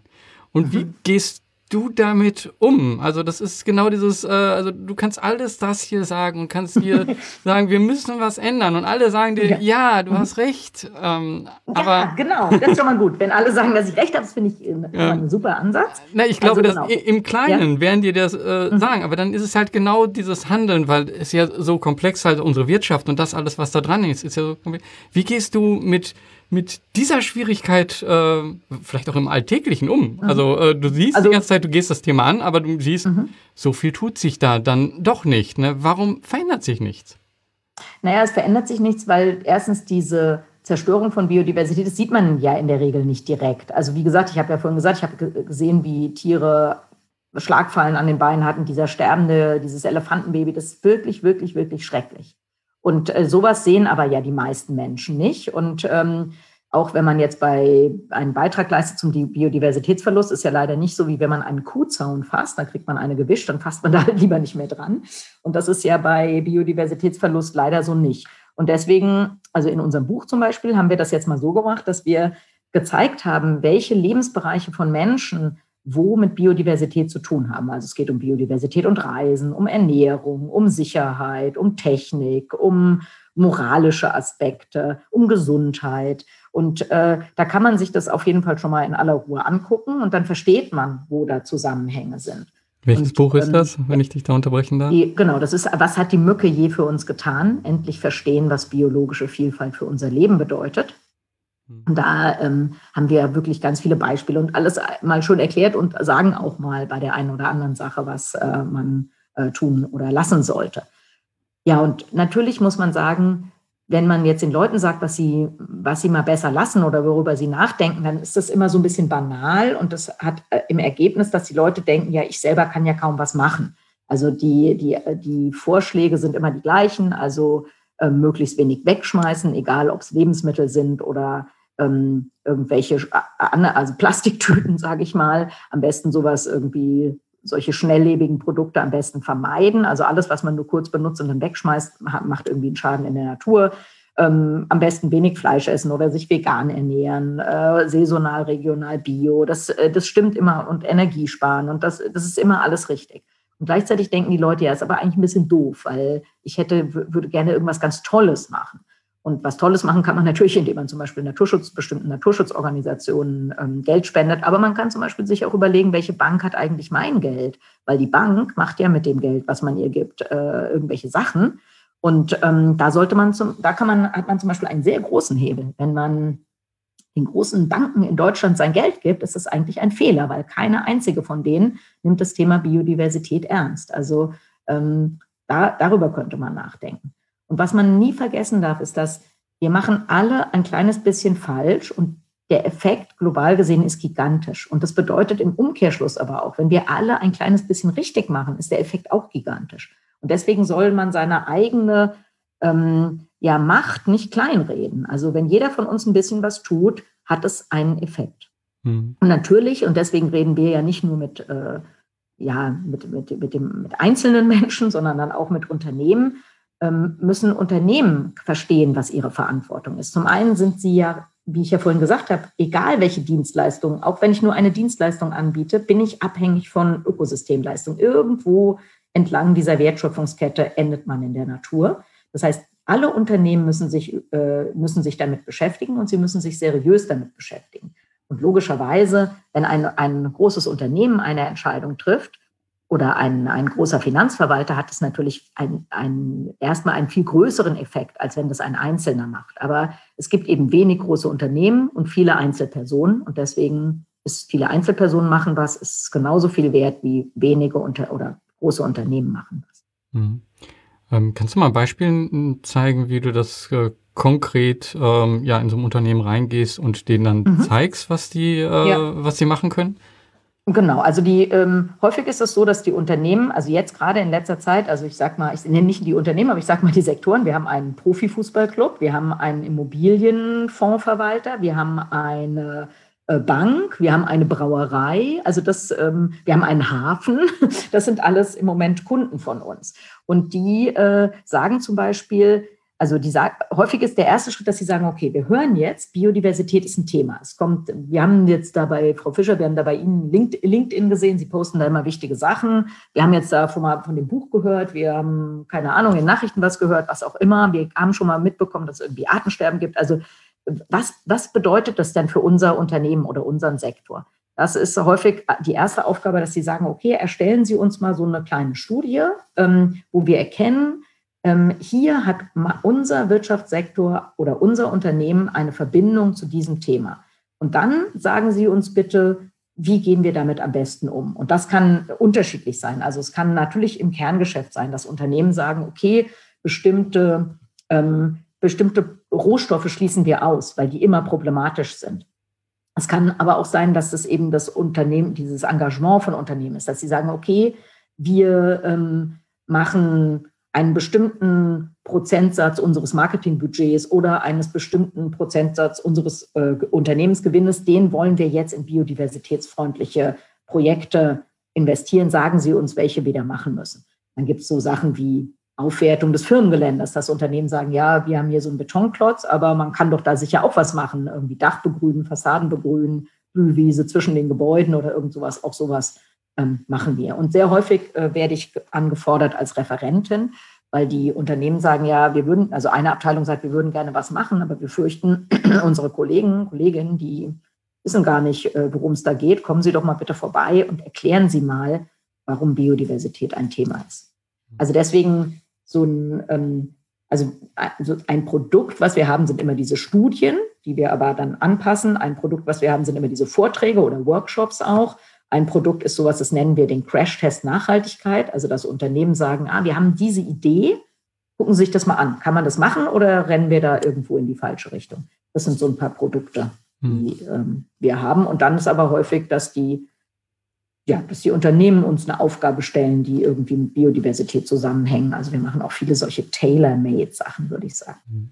Ich glaube, hier sieht man sehr gut, ähm, dass du im Endeffekt das gleiche Wissen nutzt, was du an der Universität, vielleicht auch für die Lehre und für die Forschung genutzt hast, aber hier äh, dieses Wissen auf eine andere Weise an einem anderen Ort äh, anbringst. Ne? Durch, äh, ja, indem du da vielleicht auch Brücken baust oder äh, Dinge, die komplex sind, einfach darstellst durch äh, so mhm. Workshops und ja, dann auch ganz konkrete äh, Beispiele von. Mhm. Also genau hier ja, die super Verbindung zwischen akademischer Arbeit und mhm. dann äh, wirtschaftlicher Arbeit. Und genau. Das und das, genau, und das ist sicher was Besonderes und das ist, das ist sehr selten. Also ich habe ja gesagt, also ich, es ist problematisch, Wissen an von Universitäten gelangt sehr schwer in, in die Politik oder in die Wirtschaft oder auch in die breite Öffentlichkeit, ähm, weil ein Wissenschaftler, eine Wissenschaftlerin ja nur Also die Währung, unsere Währung sind die Peer-Reviewed Journal-Artikel und die eingeworbenen Drittmittel. Ob wir in 100 Vorträge außerhalb der Universität gehalten haben, das hindert eher einen Wissenschaftler, eine Wissenschaftlerin daran, diese Sachen, die dann am Ende zählen bei der Karriere, weiter verfolgt zu haben.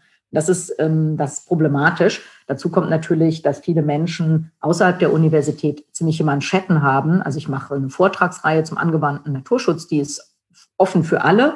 Aber es kommen relativ wenig Leute von außerhalb der Universität, weil die Leute natürlich denken, uh, Universität, da sind lauter so Oberschlaumeier und wer weiß, was die mir dann da erzählen, da komme ich vielleicht gar nicht mit. Das stimmt überhaupt nicht, aber deswegen ist da ja ist da so ein bisschen so eine Trennung. Und ich muss sagen, dass ich finde, dass mein Wissen in der breiten Öffentlichkeit und bei Unternehmen sehr, sehr gut aufgehoben ist. Das sehe ich ja daran, wie viel Erstaunen ich oft hervorrufe mit dem, wo ich denke als Wissenschaftlerin, das weiß doch jeder, aber das weiß überhaupt nicht jeder. Und da sind wir wieder ein bisschen bei dem, was du eben gefragt hast, wenn, wie, wie kann man Leute dazu kriegen, was zu machen, wenn viele Leute überhaupt nicht wissen, dass, äh, sage ich mal, so eine banale Sache wie, dass ein, Sta ein äh, Laubbläser ein totaler Insektenkiller ist oder dass Mähroboter, wenn man die nachts anlässt, schön über Igel drüber fahren und die töten. Das, sowas wissen die Leute irgendwie gar nicht. Und, und äh, jeder, der einen Mähroboter hat, kann den ja nachts ausmachen und jeder, der einen Staub, äh, Laubbläser hat, der kann den ja auch in die Ecke stellen und stattdessen mal wieder ein bisschen Laub kehren als kontemplative Arbeit. Wir zeigen ähm, dem, was eine Hake ist. genau, im wahrsten Sinne des Wortes. Genau, also solche, solche, ähm, ja, also genau. Also deswegen glaube ich, bin ich da, ist da mein Wissen sehr, sehr gut aufgehoben. Hm. Und gleichzeitig hat das natürlich den Vorteil, dass ich noch an der Uni arbeite und in diesem akademischen Kontext, dass man bei mir sicher sein kann, dass man aktuelle Infos bekommt und nicht irgendwelche, die ich vor 30 Jahren selber mal im Studium gelesen habe. Mhm. Ähm, das heißt, für mich, ich sehe jetzt gerade so, dieser große Auslöser war auch im Endeffekt so, ja, die, die, das, was du erlebt hast in Afrika, zum Beispiel das Sterben dieses Elefanten. Und auf der anderen Seite war ein großer Auslöser jetzt von einem zweiten Unternehmen genau das Gegenteil davon, nämlich ein ganz, ganz kleines Tier. Ähm, die Mücke. Genau. Kannst du da jetzt mal, wie zwei sehr unter, das ist ja auch schon die Biodiversität sehr gut drin ja. zu äh, erkennen, ne? also ein Riesentier und ein ganz kleines Tier, genau. beides große Auslösungen bei dir. So ist es. Genau. Also vielleicht, äh, genau, wir, wir reden jetzt über Peru Puro, also unsere Kakaofirma. Und da ist ja auch schon wieder die Gründungsgeschichte ganz interessant. Also dadurch, dass ich meine Stelle an der Uni reduziert ha habe, aber äh, trotzdem noch ein Büro mit zwei Schreibtischen habe, wurde mir ab und zu mal ein Kollege, eine Kollegin dazu gesetzt. Und ähm, so 2013, 2014 war das mein Kollege Arno Vilgos. Der hat da seine Doktorarbeit zusammengeschrieben. Der hat über Kakao, Bestäuber und Interaktion von Ameisen in Indonesien ähm, promoviert. Der hat aber vor 20 Jahren auch einen kleinen Verein gegründet, Frederik Hilfe für Peru, wo ähm, Kleinbauern äh, ähm, in Peru unterstützt werden mit Bildungsprojekten, mit Gesundheitsprojekten, mit ähm, der Nutzung alternativer Energien, regenerativer Energien, aber auch mit dem ökologischen Landbau. Der Anno, der hat die Bauern also, ähm, der hat mit denen ein System entwickelt, wo man auf degradierten Flächen, also die von anderen Landwirten verlassen wurden, ähm, Agroforstsysteme errichten kann, also eine große Vielzahl einheimischer Bäume pflanzt, ein, dann so Bodendeckerpflanzen, die Luftstickstoff binden, ähm, dann Kakao, aber auch viele andere ähm, Obst- und Gemüse- und Gewürzsorten.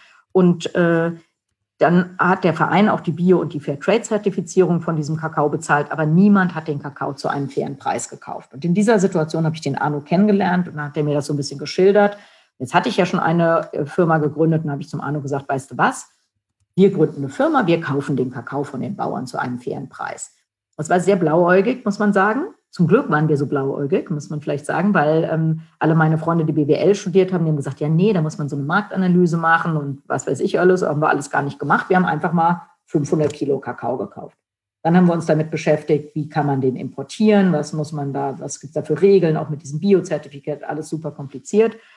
Dann haben wir das geschafft, dann war der irgendwann in Deutschland und dann haben wir gedacht, das ist so wie mit Kaffee, da geht man so einen Röster suchen und dann röstet der einen den Kakao und dann schaut man mal weiter.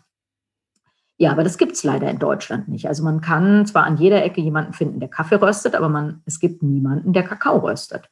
Das ist ein bisschen schwieriger und äh, ja, dann standen wir da so bedeppert und dann haben wir irgendwann waren, haben wir gedacht, das kann irgendwie nicht sein. Dann haben wir, habe ich gedacht, okay, ich guck mal, welche Firmen bauen eigentlich diese kakaoverarbeitenden Anlagen? Weil diese Firma müssen wir ja sagen können, an wen sie diese Dinger verkaufen. Die, dann könnten wir vielleicht so rauskriegen, wer das für uns machen kann. Diese Firma, die ist in Amsterdam, ist der Weltmarktführer, seit über 100 Jahren gibt es die. Und die fanden natürlich ausgesprochen amüsant, was wir gemacht haben und gesagt, ja, kommen Sie mal her, bringen Sie Ihren Kakao mit und haben uns erklärt, okay, hört mal zu, diese kleinsten Anlagen, die wir bauen, die verarbeiten in einer Stunde eine Tonne Kakao. Und so eine Anlage kostet mindestens eine Million Euro. Also ihr findet keinen kleinen Dienstleister, der das einfach mal so für euch machen kann. Ähm, und äh, ihr seid ja biozertifiziert, ihr könnt auch jetzt schlecht zu so einer Riesenfirma gehen und die fragen, ob die mal eine halbe Stunde die Anlage an, anhalten, um da mal schnell euren Kakao zu verarbeiten. Aber wisst ihr was? Wir haben Firmenjubiläum und Tag der offenen Tür und dann kommt ihr mit eurem Kakao, dann machen wir das hier alles für euch. Wir haben so eine kleine Versuchsanlage, können wir das machen. Genau, das war dann also unsere allererste, unser allererster Kakaoimport. Und dann zum Glück, muss man sagen, haben wir erstens in Peru eine biozertifizierte Firma gefunden, die diese Weiterverarbeitung machen kann. Und dann haben wir eine Crowdfunding-Kampagne gemacht, weil alle haben gesagt, ja, aber was ist denn eigentlich mit Schokolade? Schokolade, wenn man die aus seinem eigenen Kakao machen will, muss man mindestens eine Tonne Schokolade, äh, Kakao pro Sorte bereitstellen. Kostet ziemlich viel Geld, sowas machen zu lassen, natürlich in der Schweiz. Und dann haben wir diese Crowdfunding-Kampagne gemacht. Es war auch sehr lustig, weil wir haben so zurückgerechnet, also an Weihnachten sollen die Leute die Schokolade haben. Und dann haben wir zurückgerechnet und dann war, endeten wir damit, dass Mitte August die Crowdfunding-Kampagne starten musste, zu einem Zeitpunkt, wo es alle Leute im Urlaub sind und heiß sind und keiner an Schokolade und Weihnachten denkt.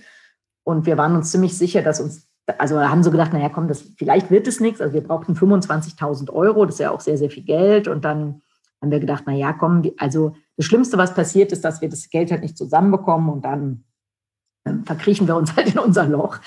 Naja, und nach zehn Tagen hatten wir 25.000 Euro und am Ende der Kampagne hatten wir über 50.000 Euro. Das heißt, diese Sache ist total durch die Decke gegangen. Und ähm, seitdem gibt es also diese Schokolade. Das Besondere ist, die ist Jahrgangs-, Lagen- und Sortenrein. Wir verarbeiten diesen Chuncho, diesen Urkakao, von ähm, dem alle anderen Kakaosorten abstammen. Und jetzt, wir sind jetzt ja kein Startup mehr, wir werden jetzt im, dieses Jahr werden wir sechs, da sind wir, sind wir eine echte Firma. Und ähm, zum ersten Mal haben wir das Gefühl, dass wir uns nicht mehr mit Insolvenzrecht beschäftigen müssen, sondern dass das auch irgendwie funktionieren wird. Also genau, ja, so bin ich zu einer zweiten Firma gekommen, die, also ganz unbeabsichtigt kann man sagen. Also es war nicht so, wir sind das mega untypische Startup. Wir sind dann ja auch bei, bei Startup-Preisen mitgemacht und sind in so Netzwerke gekommen und so. Und ähm, wir sind total untypisch, weil wir sind nicht beide direkt gerade 20, mit 20 von der Uni gekommen, haben eine coole Webseite gemacht und eine coole Geschäftsidee überlegt, sondern wir haben ein Problem gesehen. Niemand kauft den Bauern den Kakao ab zu einem fairen Preis. Die Lösung ist, wir gründen eine Firma. So war unsere Gründergeschichte. Können wir gleich nochmal kurz drauf eingehen, aber du hast gar nicht verraten, was hat das mit der Mücke zu tun? Oh, das stimmt. genau, das hat eigentlich, äh, genau, das, äh, ja, genau, mega Firmengeheimnis. nee, ist kein mega Firmengeheimnis, sondern ist auch ein bisschen der Grund für den Titel unseres Buches. Auf die Frage nämlich, was hat die Mücke je für uns getan, ist die Antwort, Mücken sind die einzigen Bestäuber von Kakao. Ohne Mücke keine Schokolade. Also Kakaoblüten sind sehr kompliziert gebaut, sehr klein. Ein Tier wie eine Honigbiene passt da nicht rein. Und die werden nur von sogenannten Genitzen, von Bartmücken bestäubt. Die sind ganz winzig und die äh, schaffen es, sich da reinzuwursteln. Das ist keine leichte Arbeit übrigens. Ähm, auch natürlicherweise ist die Bestäubungsrate von Kakao sehr niedrig, so 5 bis 20 Prozent ungefähr, oder so äh, eher, eher so oder 5 bis 10, glaube ich, ähm, weil die, der Kakaobaum es der Mücke nicht gerade einfach macht, in diese Blüte zu gelangen. Das ist übrigens ein Grund, warum auch unsere Agroforstsysteme so super sind. Die sind nämlich ein Mückenparadies. Also da ist es überall, gibt es diese Bodendeckerpflanzen, es gibt super vielfältig, reich strukturierte Pflanzen und da fühlen sich die Mücken wohl. Und das Ergebnis ist, dass wir sehr hohe Bestäubungsraten von Kakao haben und im Vergleich zu westafrikanischen Monokulturen äh, doppelt so viel Kakao pro Hektar ernten, obwohl da kaum Kakaobäume draufstehen. Hm. Ähm, ich ich finde nochmal ähm, so ja, also wir sind jetzt sozusagen in der Gegenwart angekommen. Das ist so dein Unternehmen, an dem du jetzt arbeitest, mit dem, äh, zusammen mit der, ähm, mit der Agentur auf. Ähm, du sagst eben, das ist kein Startup mehr. Also ähm, ja. wie habt ihr das denn gemacht? Also habt ihr äh, irgendwie das mit Startup-Geld finanziert. Also du hast gerade Crowdfunding-Finanzierung äh, mhm. und alle haben eigentlich ja. auch gesagt, das, das geht doch gar nicht. Also ja, ja, genau. Ähm, wie, wie ist es dann trotzdem? Also äh, dann doch mhm. irgendwann mal den Stift genommen und gesagt, so ja, das äh, passt doch. Ja, genau. Also wir haben ähm, wir haben es alles selber finanziert. Also wir haben äh, so privat ähm, Kredit aufgenommen also es äh, fügte sich insofern gut, als ein Freund von uns ein Haus kaufen wollte, einen Kredit von der Bank hatte, dann aber das Haus doch nicht gekauft hatte, aber jetzt plötzlich viel Geld hatte. Und dann haben wir gesagt, na komm, dann nehmen wir dir einen Teil von diesem Kredit ab. Also das haben wir alles privat finanziert und auch da sind wir total untypisches Startup, weil natürlich wollten, also bei uns alle Startups suchen ja eigentlich immer einen Investor, der irgendwie die Sache groß macht oder was auch immer. Und wir wollen auf gar keinen Fall einen Investor. Also bei uns haben am Anfang ganz viele Leute gefragt, ob sie da Geld investieren können und was weiß ich. Aber das wollen wir nicht. Wir wollen unser Geschäft so machen, wie wir es für gut und richtig halten. Und deshalb wollen wir niemanden, der uns reinquatscht. Und wir fürchten immer, wenn einer mit sehr viel Geld kommt, kommt er auch mit sehr viel Mitsprachewillen. Und das kommt für uns nicht in Frage. Und dazu kommt ja, dass wir wir wollen organisch wachsen. Wir können jetzt, also zum Beispiel in unserer Kakaobauernkooperative sind 45 Kleinbauernfamilien Mitglied. Und da sind ja, gibt es ja sehr strenge Regeln für den ökologischen, für ökologische Aspekte und für soziale Aspekte. Und ähm, jetzt haben wir zum Beispiel 20 weitere Familien, die möchten da gerne Mitglied werden und die haben dann erstmal eine dreijährige Transitionszeit. Also wo sie äh, genauso wirtschaften müssen, wie das in der Kooperative vorgesehen ist, aber diesen Kakao noch nicht an uns als biozertifiziert verkaufen dürfen. Und deswegen können wir nur langsam wachsen. Also man könnte jetzt nicht einfach sagen, ja komm, dann machen wir es jetzt mit 500 Bauern, weil das äh, schon aufwendig ist für die Bauern auch äh, eben diese ganzen Regeln zu verstehen und bei all diesen Regeln mitzumachen. Und wir wollen also wir, unser Alleinstellungsmerkmal ist ja auch ein bisschen ist dieser Regenwaldschutz, dieser ganz, dieser direkte Handel mit den Bauern. Also wir fahren da jedes Jahr hin, wir finanzieren die Ernte vor, wir zahlen das Doppelte des Mindest-Bio-Fair-Trade-Preises.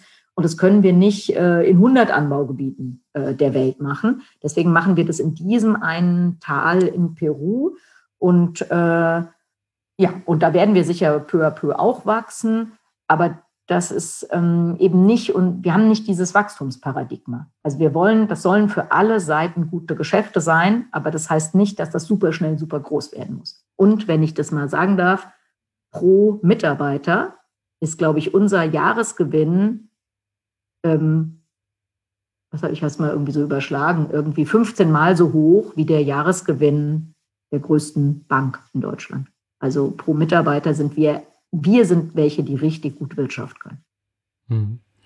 Und ähm, ja, und das finde ich jetzt interessant. Also auf der einen Seite Akademikerin, auf der anderen Seite Unternehmerin und äh, das nicht einem typischen Weg, sondern selbst finanziert.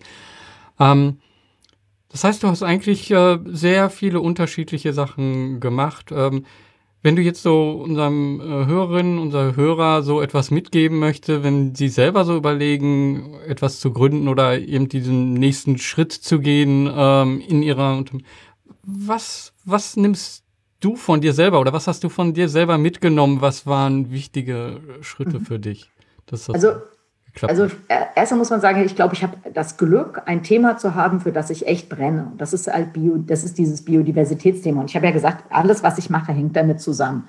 Und wenn man sowas hat, wo, wo man, wo man, also wenn man wirklich sein Thema gefunden hat, dann ist das natürlich, ähm, also dann lässt man sich davon ja nicht so leicht abbringen. Also bei dieser, bei, bei Pirupuro, wir standen wirklich mehr als einmal vor dem Ruin, sage ich. Und es war klar, wir haben gesagt, es darf nicht scheitern. Es kann nicht sein, dass wir als Akademiker oder auch als Beratungsagentur den Leuten immer sagen, wie man biodiversitätsfreundlich äh, wirtschaftet. Und dann scheitert unser eigenes Unternehmen, dessen Kernthema biodiversitätsfreundliches Wirtschaften ist. Also das heißt, also diese, also ja, diese, dieses Glück, sage ich mal, ein Thema zu haben, für das ich brenne, und daraus und dann eine gewisse Sturheit meiner Persönlichkeit, die ist also nicht akzeptiert, dass irgendwas, dass das nicht funktionieren soll oder kann. Das passt mir nicht. Äh, und ähm, da bleibe ich dann dran.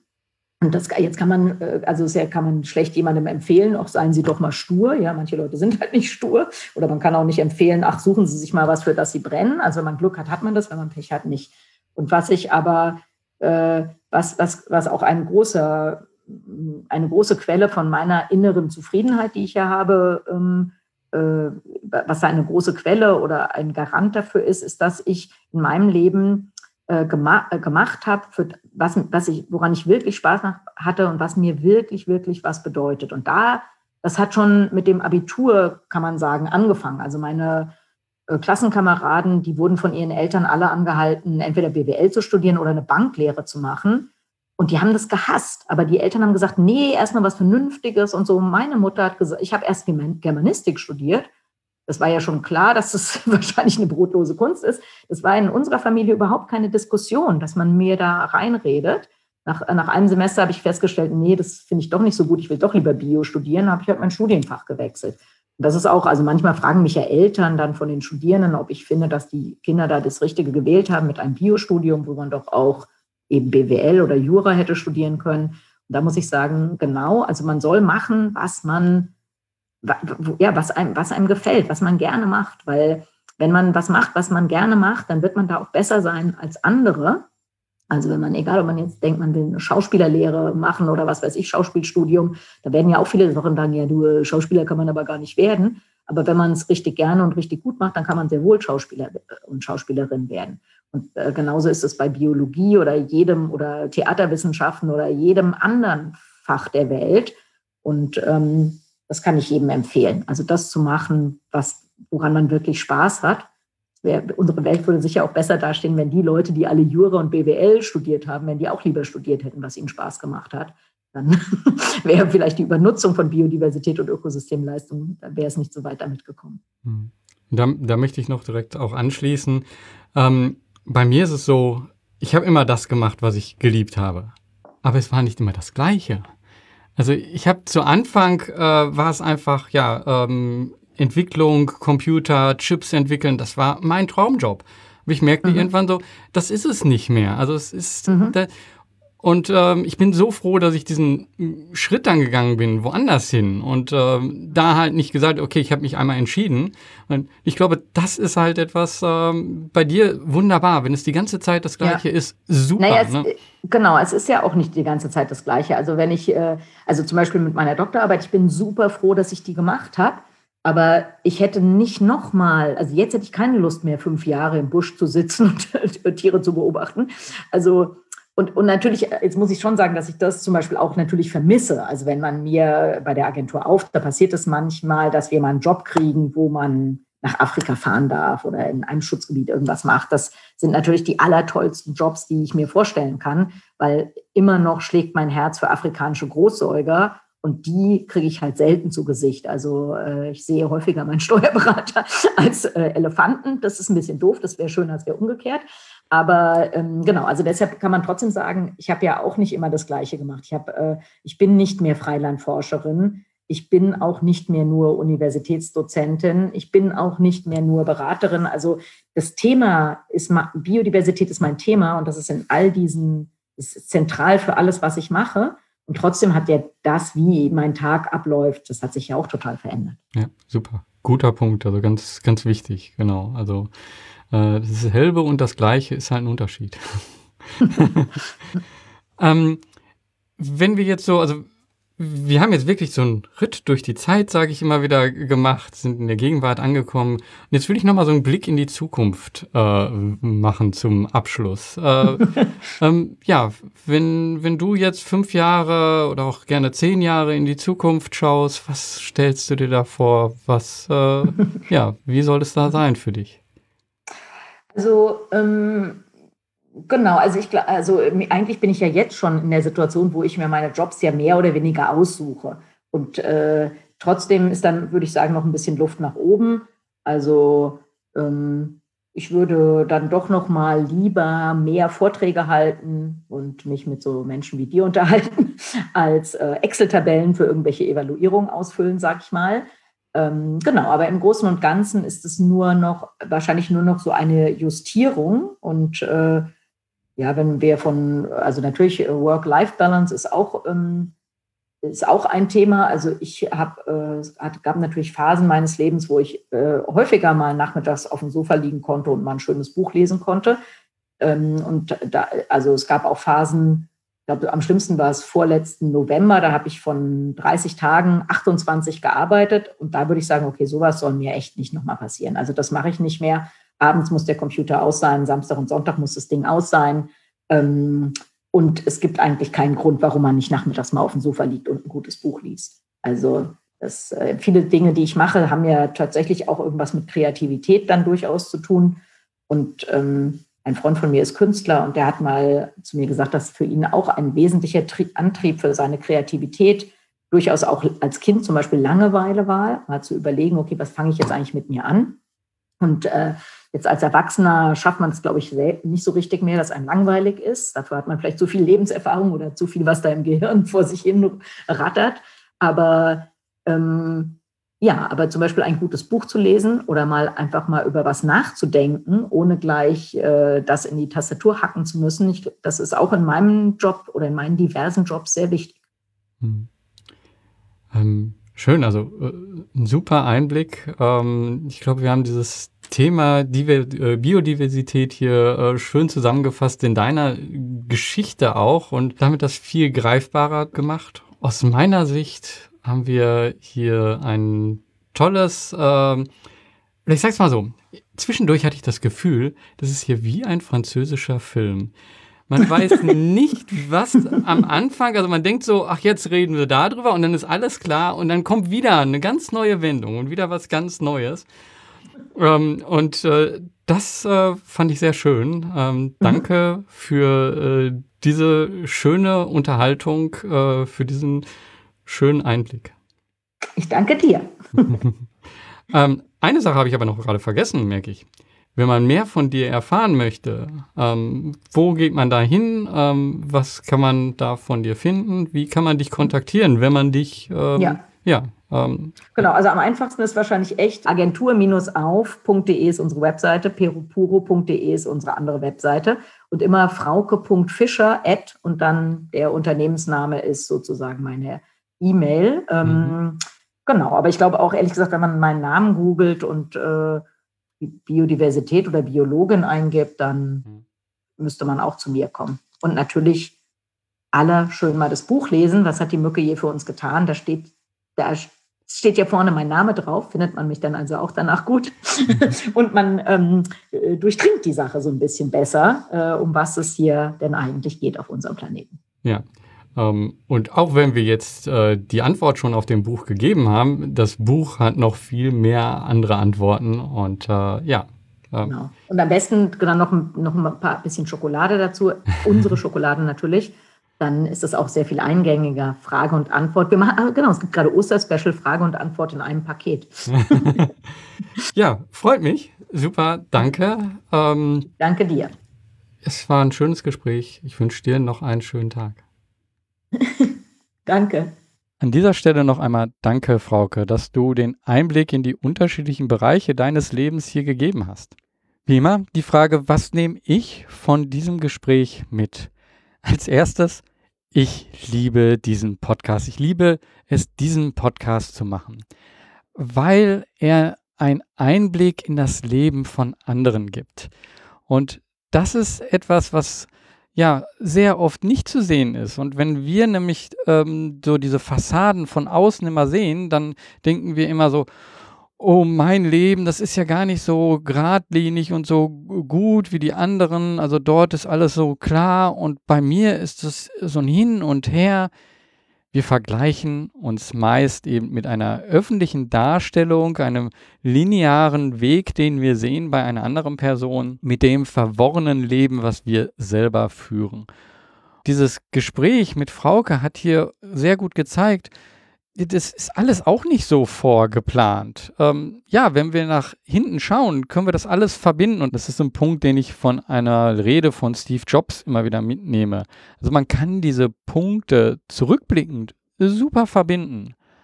Aber den Moment, den man jetzt gerade erlebt, ob das ein Punkt ist, den ich in der Zukunft verbinden werde, das weiß ich nicht. Und das ist das, was ich hier mitnehmen möchte. Versuch nicht dein verworrenes Leben zu vergleichen mit anderen, weil das Leben von anderen immer sehr linear aussieht. Der nächste Punkt, den ich hier aus diesem Gespräch mitnehme, ist die Frage, wie können wir komplexe Themen vermitteln? In der Öffentlichkeit sind nicht alle Themen gleich verteilt sichtbar und aktuell ist die Corona-Situation ein großes Thema, aber auch Klimaschutz ein großes Thema. Und in beiden lässt sich alles sehr gut auf bestimmte Zahlen runterbrechen. Die Inzidenzwerte oder beim Klima die CO2 als Währung sozusagen, um Dinge umzurechnen. Und das ermöglicht eine vereinfachte Darstellung. Und das ist schwer bei Biodiversität, weil das halt genau eben diese komplexen Zusammenhänge zeigt und anfasst. Also hier dann trotzdem, ja, aber wie kann ich denn dann dieses komplexe Thema vermitteln? Indem ich nicht nur über das Wissen rede, sondern ganz konkrete Beispiele zeige und ganz konkrete Schritte zu einer Lösung zeige. Also der Schlüssel immer von etwas Komplexen, ein komplexes Thema ist immer runterbrechen auf etwas ganz Konkretes, auf etwas sehr einfach Verständliches. Man muss natürlich darauf achten, dass man dadurch nicht im Populismus verfällt. Aber es muss klar für jeden verständlich sein. Und das gilt für Themen, die unsere Zukunft bestimmen, aber auch für deine eigene Unternehmung. Also hier klar kommunizieren. Der nächste Punkt, den ich aus diesem Gespräch mitnehme, ist, wie baue ich ein Unternehmen auf, wenn alle anderen mir sagen, nee, das, das bringt nichts, das macht nichts. Also wie gehe ich damit um? Der Schlüssel ist der eigene Glaube. Selber ganz sicher sich zu sein, das, was ich mache, das ist das Richtige. Und das eben auch mit Wissen zu untermauern. Also selber unheimlich in dieses Thema hineinzusteigern, sich selber unheimlich in diesem Thema zu engagieren. Dann weiß ich viel mehr als alle anderen und ich kann auch ganz andere Dinge umsetzen und sehe eben auch ganz andere Dinge. Trotzdem kann es natürlich passieren, dass es nicht klappt. Auch das ist okay. Schwer, unangenehm, aber in dem Fall, da hast du wahrscheinlich wieder viel gelernt, wenn dem so ist. Und dann war genau das ein weiterer Punkt in der Entwicklung. Die Frage ist also, was kommt danach? Also, konzentriere dich auf eine Sache und finde neue Lösungen. Den letzten Punkt, den ich hier mitnehme, ist, unternehmerisch tätig zu sein bedeutet, sein Wissen und seine Erfahrung auf unterschiedlichen Wegen, also Beratung, Forschung, Inhalte, Produkte weiterzugeben.